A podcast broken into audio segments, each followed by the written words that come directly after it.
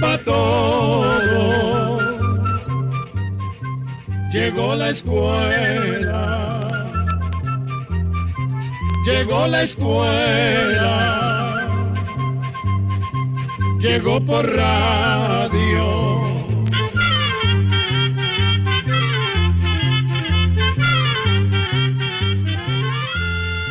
El Instituto Centroamericano de Extensión de la Cultura presenta su programa Oigamos la Respuesta.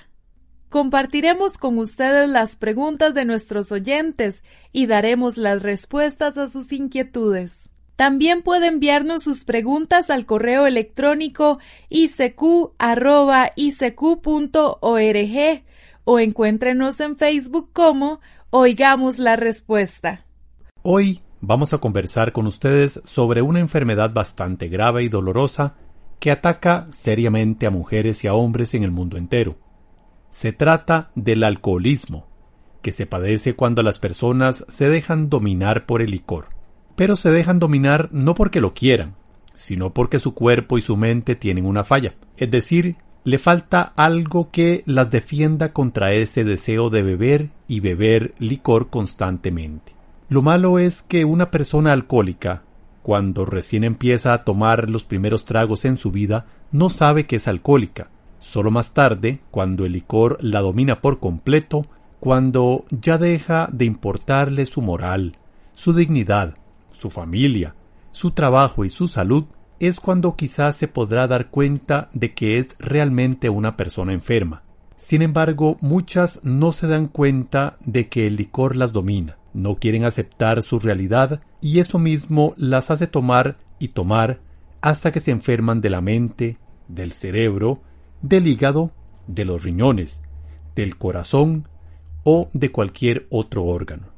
Si hubiera alguna forma de averiguar si una persona es alcohólica, por ejemplo, algún examen de sangre o alguna otra cosa, eso sería esperanzador, ya que entonces sería más fácil prevenir y ayudar a la persona enferma antes de que se envenene el cuerpo y el alma con grandes cantidades de licor, pero desgraciadamente no se puede. Disculpe, pero por lo menos hay algún síntoma para saber que una persona es alcohólica. Vamos a ver, primero hay que diferenciar cuando una persona toma licor en fiestas y se le pasa la mano y otra cuando se padece de alcoholismo. Esto es así pues el enfermo alcohólico no tiene ningún control sobre el licor. En cambio la persona que bebe de vez en cuando sí tiene control, aunque a veces se pase de copas. En la persona alcohólica hay algo que lo empuja a tomar. No puede decidir en qué momento dejar de tomar. Por ejemplo, puede ser que pase por una cantina o por un bar con la intención de tomarse un trago antes de irse a comer a su casa. Pero si se toma ese primer trago, su cuerpo le pide otro y otro y otro. Ya no puede pensar que en su casa lo espera su familia, Solo existe una cosa, el licor, y el deseo de tomarlo hasta caer inconsciente. Puede decidir cuándo quiere tomar. Lo malo es que si se toma un solo trago, ya no puede controlarse y se emborracha. Esta falta de dominio empieza a ocurrir con más y más frecuencia. Entonces es una verdadera señal de peligro porque empiezan los otros problemas que trae esta enfermedad. También hay ciertos síntomas que pueden indicar que una persona es alcohólica. Por ejemplo, uno de los primeros síntomas es cuando la persona olvida lo que hizo en una borrachera.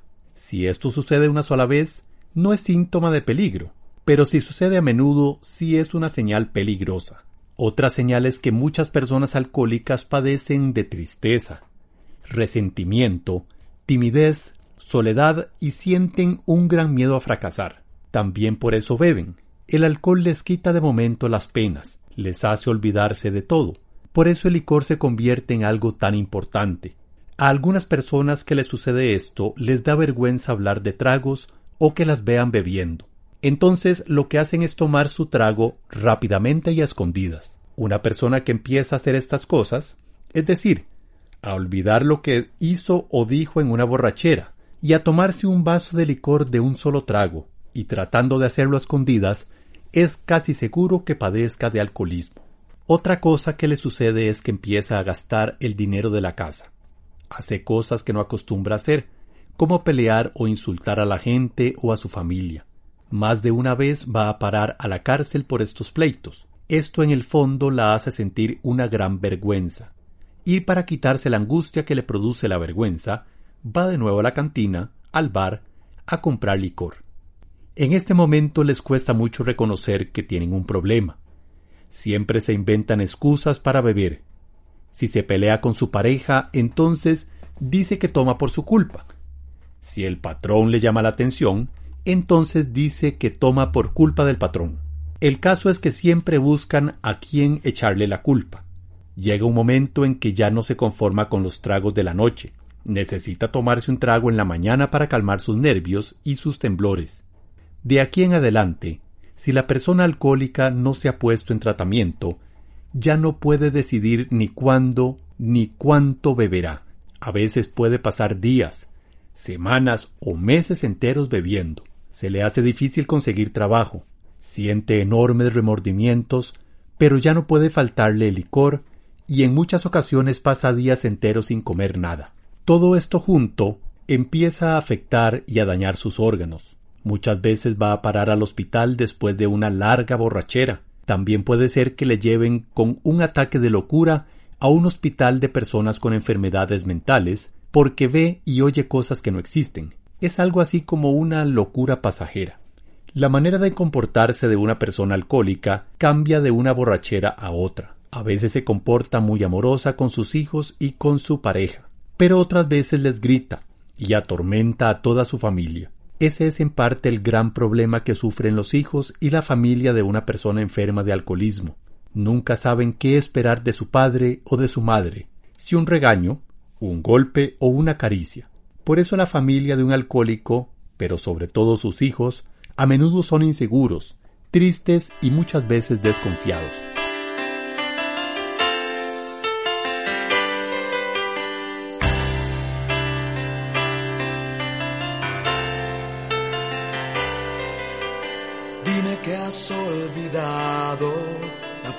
Primera canción que toqué en este piano. Dime que has olvidado la última vez que me viste cantando, dime que has olvidado cómo suena el motor de mi carro. Dime que no te acuerdas de mí. Dime que no recuerdas dónde guardas mis poemas Dime que no recuerdas dónde quedan nuestras estrellas. Dime que no recuerdas las caminatas en la arena. Dime que no te acuerdas de mí.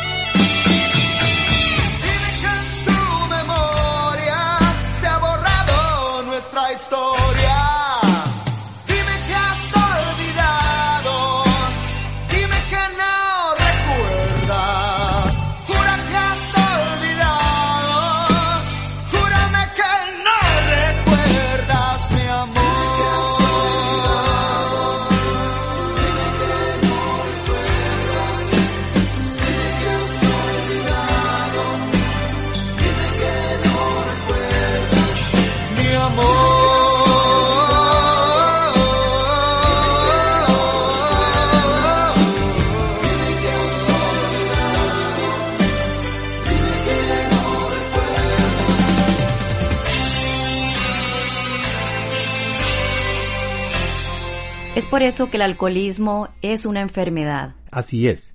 El alcoholismo no se cura nunca. Sin embargo, si la persona pone cuidado a los síntomas y trata de controlarse, es posible que la enfermedad no se desarrolle por completo. En cambio, si empieza a perder el control de la bebida, ya es un síntoma más avanzado y peligroso. En cierta forma el alcoholismo viene siendo como la diabetes, que tampoco se cura nunca, pero se puede controlar si la persona enferma lleva una dieta que no le suba el azúcar y además hace ejercicios. También necesita cuidados especiales, como tomar ciertas pastillas y estar yendo frecuentemente donde un médico. Con la enfermedad del alcoholismo pasa algo parecido. Si la persona alcohólica no quiere aceptar su enfermedad, seguirá tomando. Por eso necesita mucha fuerza de voluntad y el apoyo de su familia, de sus amigos y de la religión o de un médico. También hay una organización que es muy conocida en el mundo entero, que se llama Alcohólicos Anónimos, que apoya a todos los alcohólicos, en cualquier rinconcito del mundo se encuentra un grupo de alcohólicos anónimos y tanto las mujeres como los hombres pueden formar parte. ¿Y qué se necesita para pertenecer a Alcohólicos Anónimos? Lo único que se necesita para pertenecer a Alcohólicos Anónimos es ser una persona alcohólica y reconocer que padece de alcoholismo. Además debe estar dispuesta a comentar y conversar delante de todas las otras personas alcohólicas las cosas que ha hecho durante sus borracheras y tratar de remediar hasta donde se pueda, su enfermedad. Todas las personas que pertenecen a los grupos de alcohólicos anónimos son alcohólicas, y todas las que trabajan en esas oficinas también son alcohólicas. Como ven, allí se reúnen solo las personas que han sentido en carne propia el tormento de esta terrible enfermedad. Entiendo que usted conoce unas historias sobre casos de alcoholismo. ¿Podría contarnos alguna? Voy a contarles la historia de un alcohólico llamado José. Con esta historia, que es completamente cierta, podrán darse cuenta lo difícil que resulta vivir con un alcohólico, pero también se darán cuenta lo dura que es la vida del alcohólico. A los 19 años, ya a José lo habían internado en un hospital por haber bebido demasiado. Un médico le dijo que era alcohólico y que no podía tomar licor. José no se lo creyó, salió del hospital y siguió bebiendo. Algún día, cuando yo quiera, dejaré de tomar, pensaba. Cuando se casó, decidió dejar el licor. Sin embargo, no pudo hacerlo. Cuando ya el matrimonio tenía tres hijos, la esposa lo amenazó con separarse de él si no dejaba de tomar. Todo fue inútil. No valían las amenazas, los regaños ni el cariño de sus tres hijos. José continuaba tomando y yendo a la cárcel por pleitos, callejeros o pequeños robos. Estuvo internado treinta y cinco veces en un hospital. Al cabo de once años, su esposa se decidió ya en serio a dejarlo. Pero una hermana de José lo supo y llegó a pedirles un último intento a los dos. A José le pidió que fuera a visitar a un médico especialista en enfermedades de la mente. Los dos aceptaron. Pero José iba convencido de que nada se lograría con esto, ya que no tenía fe en Dios ni en él mismo. Tenía destrozados el cuerpo, la mente y el alma. Ya había tenido varios ataques de locura. Una vez llegó corriendo donde dos policías para que lo defendieran de una mujer que lo venía persiguiendo. Los policías no vieron a la mujer, pero él les aseguró que era una mujer que estaba retratada en un anuncio grande, de esos que se ponen en las carreteras, y que se había bajado con un garrote para pegarle. El médico dijo que había que internarlo en un hospital especial. Ese hospital quedaba muy lejos de su casa. Su esposa y su hermana lo llevaron allí los médicos del hospital lo metieron al salón de enfermos mentales. Las dos mujeres salieron del hospital con la esperanza de que José sanara y que volviera a ser un hombre normal. Pero desgraciadamente allí en el salón estaban internados otros dos alcohólicos, que sin saber ni cómo conseguían licor todo el tiempo. Así que José, allá en el hospital, seguía tomando licor. Un día recibió una carta de su hijo mayor, que apenas tenía once años que decía así No se preocupe por nosotros, papá. Haga todo lo que los médicos le digan. No importa el tiempo que usted tenga que pasar allá adentro. No se preocupe por la casa porque me he metido en negocios. El negocio que el niño tenía era el de limpiar zapatos. Así, trabajando de limpiabotas estaba manteniendo a su familia. Sin embargo, José no se conmovió con esta carta. El licor le tenía adormecidos sus sentimientos. Un buen día, El médico le dijo que era mejor que saliera de ahí, que tuviera fuerza de voluntad y que fuera a trabajar para mantener a la maravillosa familia que tenía. En efecto, José salió del hospital y buscó trabajo. Pronto lo perdió por sus borracheras. En ese tiempo era fácil conseguir trabajo. Consiguió otro y otro, pero todos los perdía. Llegó el día en que no pudo conseguir trabajo. Entonces iba al parque donde su hijo limpiaba zapatos y le quitaba el dinero para irse a la cantina. Esta es la canción que canto cada mañana al despertar para agradecerle al Señor la gentileza de un nuevo día, es decir, de una nueva oportunidad. Porque siempre se puede empezar de nuevo. En una eternidad siempre se puede empezar de nuevo. Y esto es tan cierto como que el paraíso no está perdido, sino olvidado. Este es un nuevo día para empezar de nuevo, para buscar al ángel que me crece los sueños, para cantar, para reír, para volver a ser feliz, para cantar para reír, para volver a ser feliz.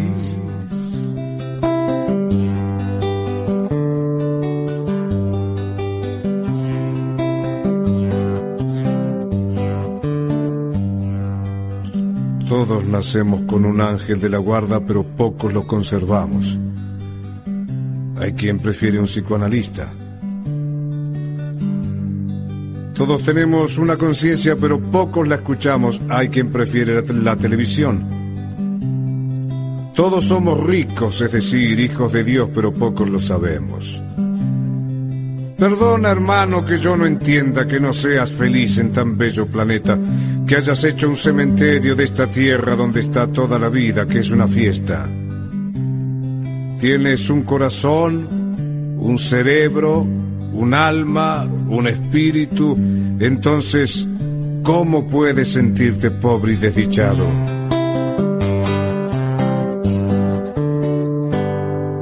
En este nuevo día, yo dejaré el espejo y trataré de ser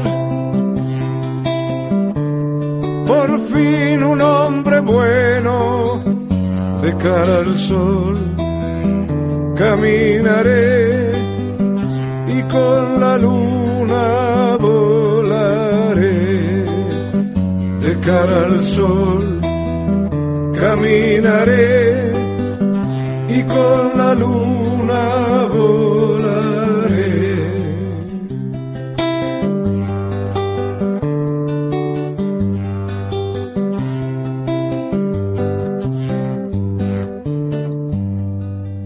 mismo le puedes decir basta a la mujer que ya no te gusta,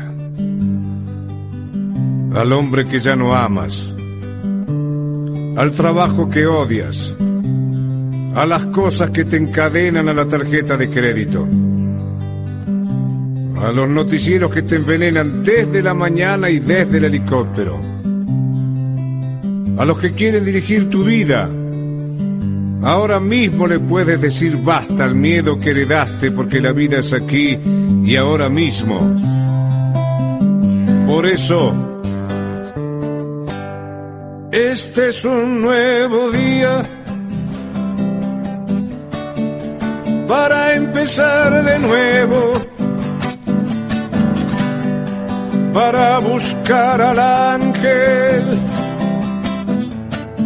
que nos crece los sueños para cantar, para reír, para volver a ser feliz, para cantar, para reír, para volver a ser feliz Sí, señor. Claro, por eso usted mencionó que el alcoholismo lo sufre la persona enferma y también sus seres queridos. ¿Cómo no va a ser inseguro, triste y desconfiado un niño que vive algo así? Así es, efectivamente. Y el caso fue que un día José cometió un delito tan grave que el juez lo iba a mandar a la cárcel con una condena de muchos años. Pero un médico examinó a José y dijo que no estaba muy bien de la cabeza. Entonces lo internaron en un hospital de enfermos mentales. Allí fue donde José conoció por primera vez a un alcohólico anónimo. Era un enfermero del hospital. Este hombre le habló a José de la enfermedad del alcoholismo, le habló de todas las amarguras y angustias que él mismo había pasado, que todos los alcohólicos del mundo pasan. Pero José no tenía fe. He llegado demasiado lejos, decía. Ya no hay cura ni esperanza para mí. Por fin decidió ir a las reuniones que los alcohólicos celebraban allí mismo en el hospital. Un día entró un niño de doce años al salón de enfermos mentales. José preguntó por qué estaba ese niño ahí. Entonces le contaron que su padre había sido un alcohólico que le había hecho sufrir tanto que lo volvió loco. Por eso a los doce años estaba internado en el hospital con una grave enfermedad mental. Después de asistir a varias reuniones de alcohólicos anónimos, José sintió que algo le dolía dentro del cuerpo. Eran sus sentimientos que empezaban a despertarse. Desde ese día, José siguió asistiendo a las reuniones con más ánimo y ayudó a todos los compañeros del hospital que padecían de alcoholismo. Pudo escribir cartas cariñosas a su familia y sentirse feliz cuando lo iban a ver al hospital. Al año, por su buen comportamiento, salió del hospital, pero recomendado a un grupo de alcohólicos anónimos que se encargaron de velar por él y de ayudarle. Pudo conseguir un trabajo bueno. Su vida cambió totalmente, siempre ayudado por su familia y por el grupo de alcohólicos anónimos, pero sobre todo ayudado por él mismo, por su fe en Dios y su verdadero deseo de convertirse en un hombre nuevo. Sin embargo, aquí no terminaron las desgracias de José y de su familia. Después de seis años de no tomar, cuando su familia entera disfrutaba de paz y tranquilidad, sucedió una desgracia. Su hijo, el que en años anteriores mantuvo a la familia limpiando zapatos, fue atropellado por un camión y murió poco después en un hospital.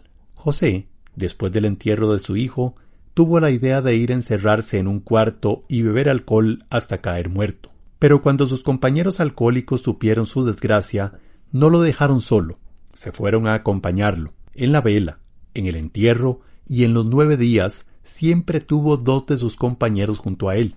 El día de la vela no le alcanzó el tiempo para pensar en nada.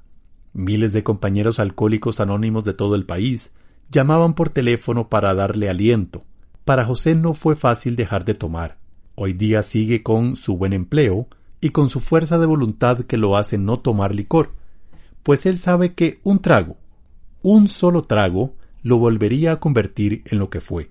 Bueno, la historia de José es triste, pero esta historia les ha dado valor a muchos alcohólicos en el mundo entero para dejar de tomar. Bueno, yo diría que no es solo triste, sino conmovedora.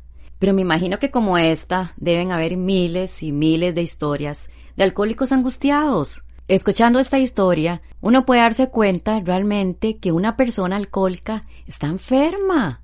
Pero, ¿no cogerá entonces esto de pretexto para decir, bueno, yo soy alcohólica y no tengo cura.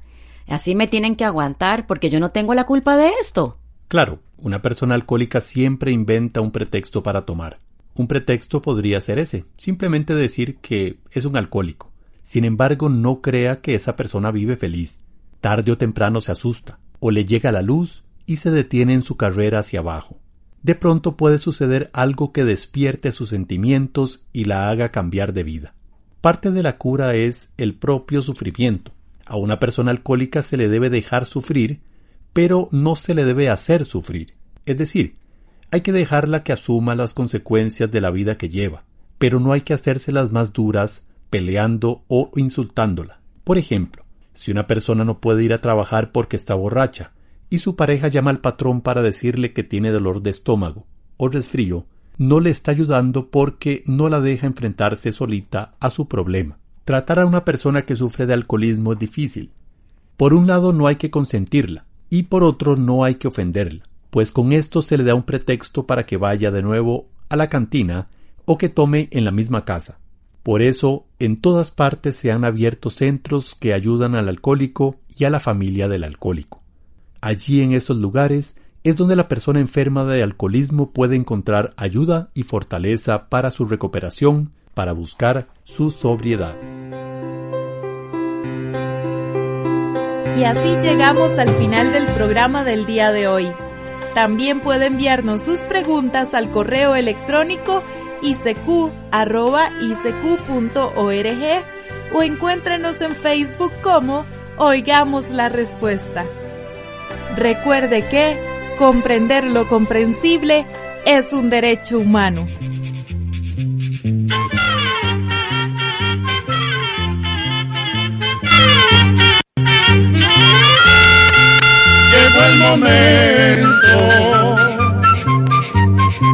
De despedirnos.